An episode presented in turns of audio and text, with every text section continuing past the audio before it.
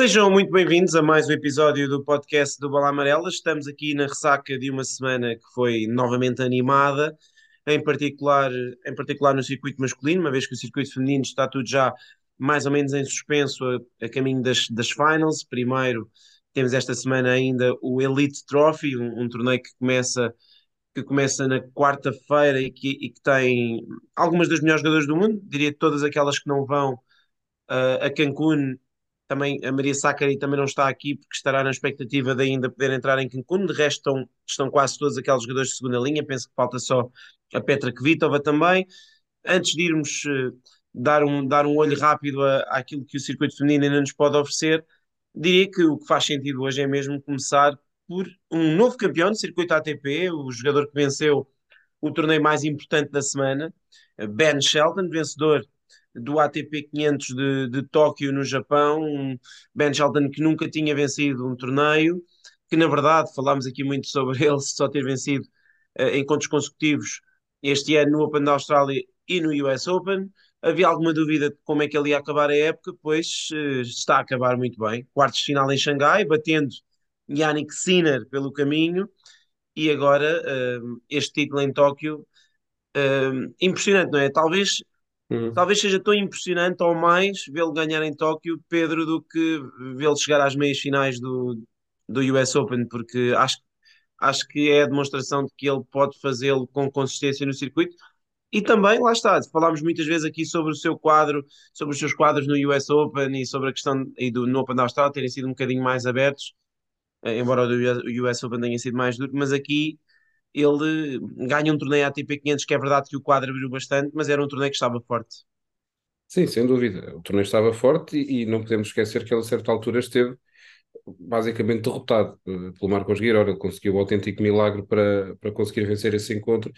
Mas, é, uh, mas eu concordo contigo, sim. É, é, não vou dizer que é, que é um resultado melhor do que, as, do que uns quartos de final num torneio do Grande Slam ou umas meias finais, mas é a prova de que de facto ele consegue um, ser consistente uh, e de que podemos contar com ele para claramente lugar, lutar por um lugar no top 10, porque nos grandes slams há uma coisa que é mais fácil, que é a motivação e o galvanizar-se e, e, entrar naquela onda com o apoio do público uh, e ficar quase ali meio louco e, e, e jogar com isso. Agora, isso é um estado que não dá para manter durante o ano todo. Ninguém consegue jogar sempre só a viver disso. Um, e a verdade é que ele aqui em Tóquio conseguiu uh, equilibrar-se, porque teve momentos difíceis, teve vários encontros que se, que se complicaram bastante, e mesmo assim, logo o primeiro, desde logo, ele facilmente podia ter perdido na primeira ronda com o, com o Taro Daniel, por exemplo, no, no tie-break do terceiro set, um, e a verdade é que ele consegue uh, realmente sair ileso desta, uh, desta situação toda uh, para conquistar o título. Acho que é importante em termos de confiança. É verdade, sim, que ele passa a ter uh, ou passa a estar um bocadinho mais dentro da luta pelas finals, podemos falar também um bocadinho disso. Acho que é obviamente muito difícil, até porque ele agora vem de Tóquio, uh, tem um quadro complicadíssimo, começa logo com, com o Yannick Sinner uh, e depois mais o Masters 1000 de Paris e teria de correr tudo de forma quase histórica para, para dar para ir às finals mas sempre é mais uma, mais uma linha para acompanharmos, especialmente se ele conseguir passar a primeira ronda frente ao Sina. Sim, mas eu, eu acho, acho que sem dúvida é outro dos pontos de interesse em relação ao qual te ia perguntar, porque uh, parece quase que os jogadores que estão na, ali na luta estão a fazer de propósito, não é? é? Porque a verdade é que esta semana, entre o décimo, entre o sexto que estava a jogar, que é o de Tsitsipas, e o décimo quinto, perderam todos cedo. Os que ainda chegaram mais longe foram, foram, foi o, o próprio Tsitsipas, que jogou às meias finais, mas que enfim é um jogador que mais mal ou bem achamos que se vai qualificar. Mas tivemos o Deminaur e o Paul que ainda chegaram aos quartos de final em Tóquio, que no fundo não faz grande diferença, não é? Quartos de final no ATP 500 eh, dá 90 pontos, 90 pontos não é o que eles precisam, eles estão a 600 ou a 650, ou no caso do Paul, no caso do Deminar um bocadinho, um bocadinho menos, já não sei qual deles é que está um bocadinho menos, mas eles estão, um está 100 pontos à frente do outro, enfim, não chega, 90 pontos, quartos de final num 500, não é aquilo que eles precisam, eles num 500 precisam no mínimo de fazer final ali para para, para ganhar alguns pontos de avanço e de facto tiveram, essas, tiveram essa hipótese, não é? O, o, tanto um como o outro tiveram quadros, tiveram quadros bons, especialmente o Deminar, que estava na parte de cima, não é? A certa altura ele tinha, ele tinha de ganhar a, a dois jogadores, a dois jogadores fora do top 50, o Karatsev e depois o eh, eventualmente o Mochizuki ou o Popirin, na altura estava assim o quadro, para, para, para chegar à final de um 500 em Tóquio. Não ele que já tem um título. Melhor. Não podia ser muito melhor. É, é, isso, portanto, ele perdeu uma oportunidade claramente, o Tommy Paul perdeu com o Ben Shelton, é verdade, mas de facto uh, fica, fica, fica, fica a oportunidade perdida. Por outro lado, como é que tu vês então esta questão? Lá está, é o que dizes, eu acho que vai ser difícil uh, em Viena Ben Shelton chegar longe, não só pela questão do Sinner, mas também porque eu acho sempre, e nós já defendemos isso aqui na, nas últimas semanas, era muito pouco provável que o Berto Castro chegasse a Tóquio e, e desatasse a ganhar, e é um bocadinho a mesma lógica, ainda por cima aqui com a mudança de continente, uhum. Shelton ontem até pôs um vídeo no, nas redes sociais a, a, explicar que estava já a ir para Viena, portanto, enfim, ele viajou logo, logo, logo para, para, para a Europa, tudo muito rápido, tudo muito cansativo, é verdade que ele tem um jogo que se uhum. tiver a sentir bem a bola, é um jogo explosivo e que para um encontro uh, é capaz de dar, dar trabalho ao Sinner. Também vamos ver como é que Sinner aparece. Uh, por outro lado, eu não, não acharia escandaloso ele ganhar ao Sinner.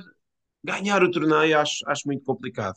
Por outro lado, uh, há Paris, não é? Ele tem, continua a ter hipóteses se, eventualmente, imaginemos, chega à final ou ganha Paris, porque se ganhar Paris está dentro da luta, se chegar à final depois há ainda um 250 para ele ali se meter no meio, se ele está inscrito, pensou em Sófia, é. à partida 600 mais 250, 850 não chegava, portanto à partida ganhar Paris seria uma obrigatoriedade, até porque eu acredito que os outros jogadores, um que os outros jogadores que estão ali à frente, alguém some pontos, não é? Nomeadamente esta semana, por exemplo, o Taylor Fritz tem um quadro muito simpático em, em Basileia, mas uh, em suma, como é que vês isto? Uh, Shelton, enfim, é, teria de ganhar Paris, não é? Em teoria, para ter hipóteses. É, acho que sim. Acho que, acho que é preciso ganhar Paris, porque é como tu dizes, ganhar Viena eu acho quase impossível. A começar pelo Sinner e a acabar no facto de ele ser um rapaz que no início deste ano ele nem sequer nunca tinha saído dos Estados Unidos portanto ele nem sequer está habituado a andar aqui com grandes diferenças de fuso horários e, e isso é algo que o corpo se tem de, se tem de habituar. Então acho que isso vai ter de ser tudo muito duro. Vimos o Urcados de facto a perder de Xangai para Tóquio, então imagino se Tóquio para Viena, a exigência ainda é maior, ainda para mais ele vai jogar um quadro que, que é quase um quadro de um torneio Masters 1000, o torneio de Viena é, é fortíssimo.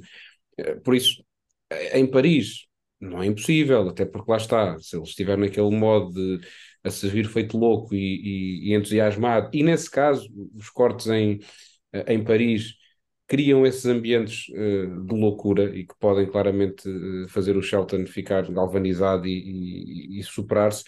Agora, continua a ser preciso algo muito próximo de um milagre. Seria uma enorme surpresa que ele se apurasse. Eu acho é que, mais uma vez, estes resultados que ele está a alcançar agora mostram que no próximo ano uh, a começar outra vez do início, já com mais aprendizagens, com mais, com mais uh, experiência, acho que ele tem tudo para estar nas finals de 2024. Acho que é uh, claramente um candidato a isso, a entrar no top 10, parece-me evidente, aprende ele a jogar também melhor em terra batida e a ser mais consistente. De resto, a luta no geral, de facto, ninguém quer ir, ninguém quer aquele oitavo lugar. Vai, vamos ver quem é que conseguirá ser um bocadinho mais consistente esta semana. Como tu dizes, o Taylor Fritz parece-me ser quem tem o caminho mais simpático. O Olga Rune volta a jogar com o Ketsmanovic que lhe ganhou uh, na semana passada. Uh, o caso para Rude, as coisas também não estão muito bem para ele. Uh, estava aqui a conferir já com o Alexander Bublik, também é, é, é, terrível, mesmo vindo o Bublik de uma semana, mas ganhou o título, está quase impossível de, de, lhe tirar pontos no serviço, portanto, também é um quadro mau para o caso para Rude e daí para baixo de facto já começa a ficar apertado sem se ganhar o título em Paris. Eh, portanto, eu diria, mais uma vez, eh, está aqui a bola no lado do, do Taylor Fritz, veremos é se ele consegue corresponder às expectativas, porque não nos podemos esquecer que ele do Japão tinha um quadro também ele muito simpático e perde com o Shintaro Mochizuki, que faz uma semana incrível, é uma história uh, uh, brutal este, este ano, das histórias mais giras que tivemos no circuito esta temporada, mas não deixou de, de perder um encontro em que tinha ganho o primeiro set por 6-0, que no terceiro estava a ganhar 5-2 e foi inventar maneira de perder. Sim, acho que Taylor Fritz, eh, é claro que Olger Rune, Olger Rune, acima de tudo, se não for às finals, é aquele que se pode queixar mais dele próprio, tinha uma vantagem gigante, chegou a ser top 4 da race a meio do ano, mas tendo em conta que Olger Rune está como está, Taylor Fritz, se não for às finals, facto só se pode pontapear e, e queixar, queixar dele próprio, porque de facto não. Esta situação em Tóquio, em, em, em Xangai já tinha deixado a desejar, uh, mas, mas em Tóquio é, é inacreditável, ainda por cima defendendo o título, é, portanto, condições de jogo que ele gostava, uh, não se entende sinceramente, e tinha-lhe dado jeito, mesmo, mesmo que não ganhasse o título, perdesse com o Shelton eventualmente, tinha-lhe dado jeito. Os 300 pontos, eu penso que ele com final. Já passava à frente. Exatamente, ele com final, eu acho, eu acho que com meias finais já dava e com final, com final passava à frente de, de seguramente de, de Olga Rune e entrava nesta semana com vantagem. Como dizes, Olga Rune tem um jogo difícil em Basileia frente ao Kesmanovic, o jogador que o derrotou em Estocolmo. Eh, o próprio Kaspar Ruud tem o Alexander Bublik, que acabou de ganhar o, o torneio de, de, de Antuérpia, mas é sempre um jogador um bocadinho imprevisível. Portanto, sim, não me, não me admirava nada que eles voltassem todos a perder, eh, pelo menos aqueles que estão ali mais à volta, voltassem todos a perder cedo. Acredito que esta semana o Zverev eh, vá fazer um bom torneio. Tsitsipas tem o time na primeira ronda. A última vez que jogaram foi a tiebreak de quinto uh, em, em, Wimbledon. Uh, portanto, também estou curioso para perceber. Obviamente que Andrei Rublev corre um bocadinho à parte. Enfim, mais tarde não mais cedo acabará por, por qualificar-se, a menos que acontecesse um, um milagre mas vai ser uma luta, uma luta interessante, seguramente, de acompanhar uhum. também ao longo desta semana. Uh, ainda concluindo sobre a última semana, acho que se tem que falar obrigatoriamente do, do Gael Monfils, não é? Uh, acho que ele merece, dedicamos aqui um par de minutos a ele. Gael Monfils, 12 título da carreira, são poucos, se calhar, para a sua carreira, para uma carreira de 37 anos, uhum. com 34 finais, apenas entre aspas, 12 títulos. Um jogador que, que dispensa apresentações e que muito sinceramente, eh, Pedro, eu depois de o ter visto este ano uh, naquele célebre encontro de Roland Garros, em que ele não ganhava um encontro ATP há não sei quanto tempo e ganhou de forma milagrosa ao Baez, quase sem se conseguir mexer, com aquele ambiente todo. Uh, aquilo parecia quase um ambiente de final de carreira, uh, com o Gael Monfils a, a, depois a desistir da ronda a seguir. Depois lesionou-se, falhou o Wimbledon, ou seja, lesionou-se nesse próprio encontro, falhou o Wimbledon. Eu, sinceramente, nunca pensei em vê-la jogar tão consistentemente outra vez, tão presente fisicamente. A verdade é que ele desde o verão tem, penso que 14 vitórias em 17 encontros, quartos de final em Toronto, oitavos em Cincinnati. Em, em, no US Open levou logo o Rublev na segunda ronda, portanto também não conseguiu aproveitar ali um quadro que eventualmente fosse mais tranquilo, mas agora impressionante o que ele fez esta semana, nomeadamente na, no jogo contra o Mana Rino, que é um jogador que está em grande forma, mas também ontem, não é? Ele ontem está 6-4, 5 igual a servir 0-40 e vai buscar o encontro em 3 sets. Como é que tu vês o, o renascimento do Gael Monfils e até onde é que achas que ele aos 37 anos ainda, ainda pode chegar? Se calhar de volta pelo menos aí ao top 30, como, como o Murray e o Vavrinka estão perto, não é?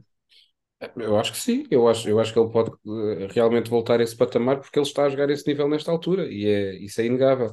E, e é como tu dizes, eu, eu também achei a certa altura e até porque, pelo que ele ia dizendo, uh, eu acho que ele próprio, na cabeça dele, já tinha mais ou menos decidido acabar este ano, porque uh, lesiona-se outra vez em Roland Garros, como tu disseste, no, nessa grande vitória com, com o Baez.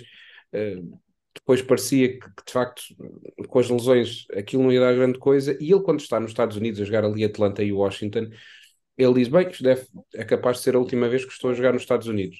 Uh, tenho de dedicar mais à família, quero estar com a minha filha e a, e a que tem muitos anos pela frente.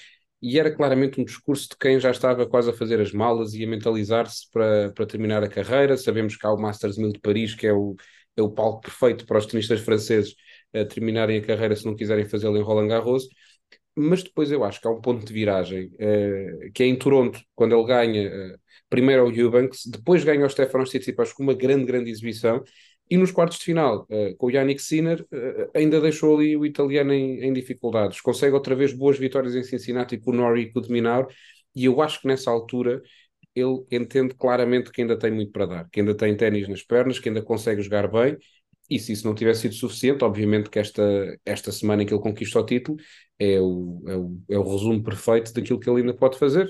Eu acredito que não vamos ver, até pela questão familiar dele, que é óbvio que, que é algo que pesa, não vamos ver a fazer uh, torneios todas as semanas ou um calendário uh, realmente completo, mas eu acho que o vamos ver a jogar uh, muitas vezes e acho que realmente ele pode uh, ambicionar aí a top 40, top 30, porque é, é o que tu dizes, isto, as vitórias que ele tem somado não têm sido só uh, momentos de vertigem, um dia que saiu tudo bem, foi espetacular e ganhou. Não, é dias em que ele está até a jogar mal, trabalha, começa a meter a bola dentro, descobre soluções e vence os encontros. Isso é, é, é de quem de facto tem um lugar aí num top 40, top 30 e é, e é muito bom, porque estamos a falar de alguém que chega a pelo menos uma final ATP desde 2005, que é, é quase ridículo, é, é, inacreditável esse registro de um jogador que se lesiona muitas vezes, que podia ter de facto uma carreira melhor e mesmo assim uma final está sempre garantida. Sim, é, é, é uma das estatísticas impressionantes, porque inclusivamente ele nessa estatística vai, vai uh, ultrapassar ou, ou apanhar, neste caso, o Rafael Nadal, que eu acho que tem uma final desde 2000 e, tem uma final desde 2004 até 2012, portanto também tem 17, acho que também é assim. A diferença é que o Nadal vai interromper definitivamente essa série e o Gelmovic tem a hipótese de o ultrapassar em, em 2024. E sinceramente, se me disseres se eu acho que vai ultrapassar, acho que sim.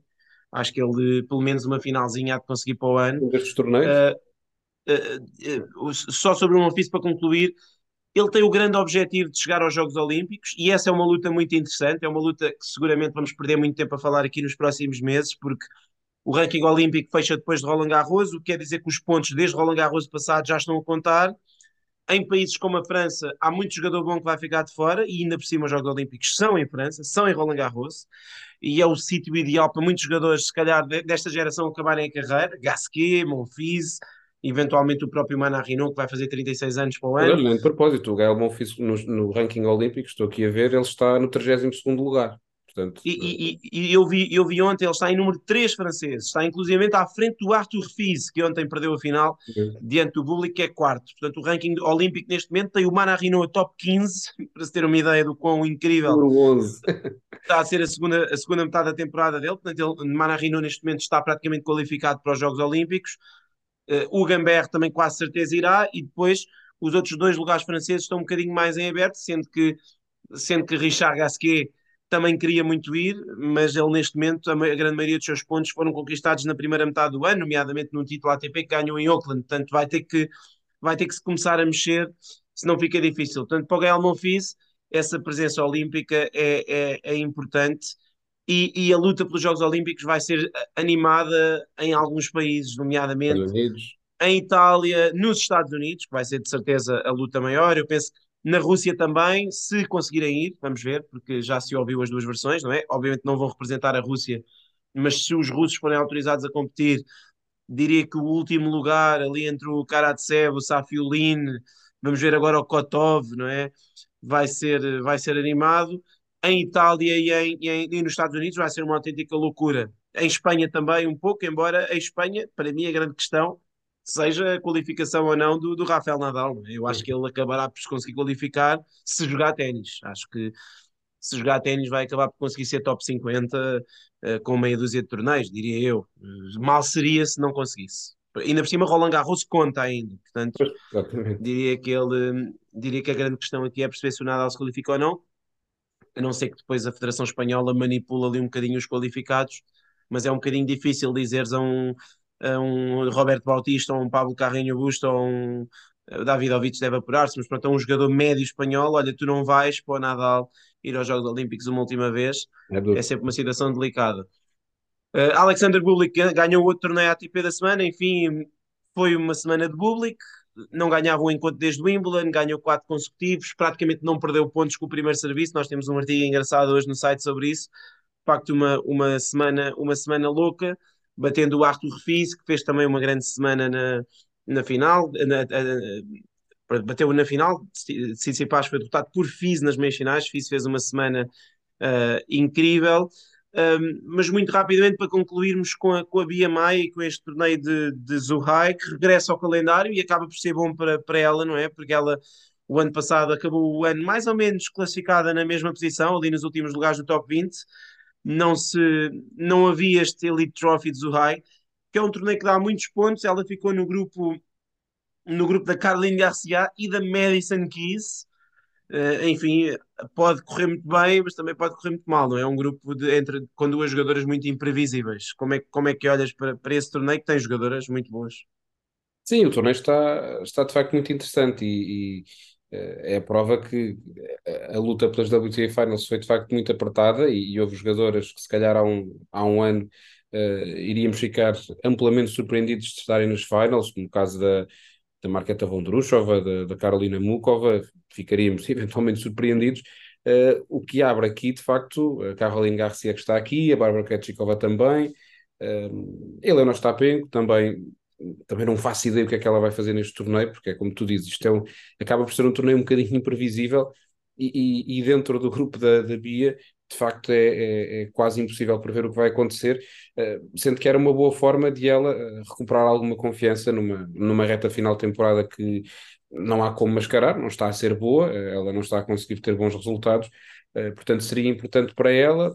Tem mostrado ao longo deste ano que na verdade até tem jogado melhor nos encontros em que tem mais pressão em cima, ou mais pressão não, em que, em que não é tão suposto ela ganhar, ou, ou que esteja mais uh, aí mais solta, até tem conseguido estar melhor, porque ela nas últimas semanas, encontros que deveria vencer, depois acabou ali enredada, sem conseguir uh, mostrar o seu melhor ténis. Portanto, tem aqui essa, essa hipótese, mas, mas também pode não ter, porque se a Madison Keys estiver a jogar uh, daquele modo em que bate na bola e, e, e destrói completamente, vai ser muito difícil para ela travar. A Caroline Garcia, basta lembrar que no ano passado, por esta altura, uh, ia ganhar as WTA Finals. Portanto, isso diz tudo pois. sobre o nível que ela tem. Portanto, é o grupo que, que é muito, muito duro. Um, ehm, mas que é, lá está, sendo duro, é uma hipótese da Bia conseguir recuperar confiança para fechar bem o ano uh, e começar a próxima época uh, de melhor forma. É, é, um, é um ano que parece que é um bocadinho amargo. É verdade que ela tem, tem ótimos resultados, mas é amargo face ao que ela tinha feito na época passada. Parecia que dava aqui para dar um, um, um pulo. Veremos se ela consegue ser mais consistente, que foi isso que lhe faltou aqui nesta reta final. Sim, acima de tudo, desde Roland Garros, desde essas meias finais, não andou longe da final de Roland Garros, desde Roland Garros foi uma segunda metade de ano um bocadinho desapontante para, para a Bia, uh, ainda assim, lá está, isto são muitos pontos aqui em jogo, são 450 pontos para a campeã invicta, portanto 450 pontos são muitos pontos. Dava para subir ainda muito no ranking, vai dar para subir para a jogadora ganhar. Uh, mas como dizias, destas 12 jogadoras que estão nas, nas, no Elite Trophy, neste Masters B, 5 já jogaram as UTA Finals, duas delas estão no grupo da Bia, uma é campeã em título, uh, Caroline Garcia, mas também sabemos que a Bárbara Kreshikova, a Daria Kazatkina e a Helena Ostapenko já jogaram as, as WTA Finals, portanto é de facto um, um torneio entre jogadoras que podiam perfeitamente estar, estar no top 10 e é também a demonstração do quão profundo e forte é hoje em dia uh, o topo do ténis feminino e vamos então ver como, como vai correr esta semana em Zurrai.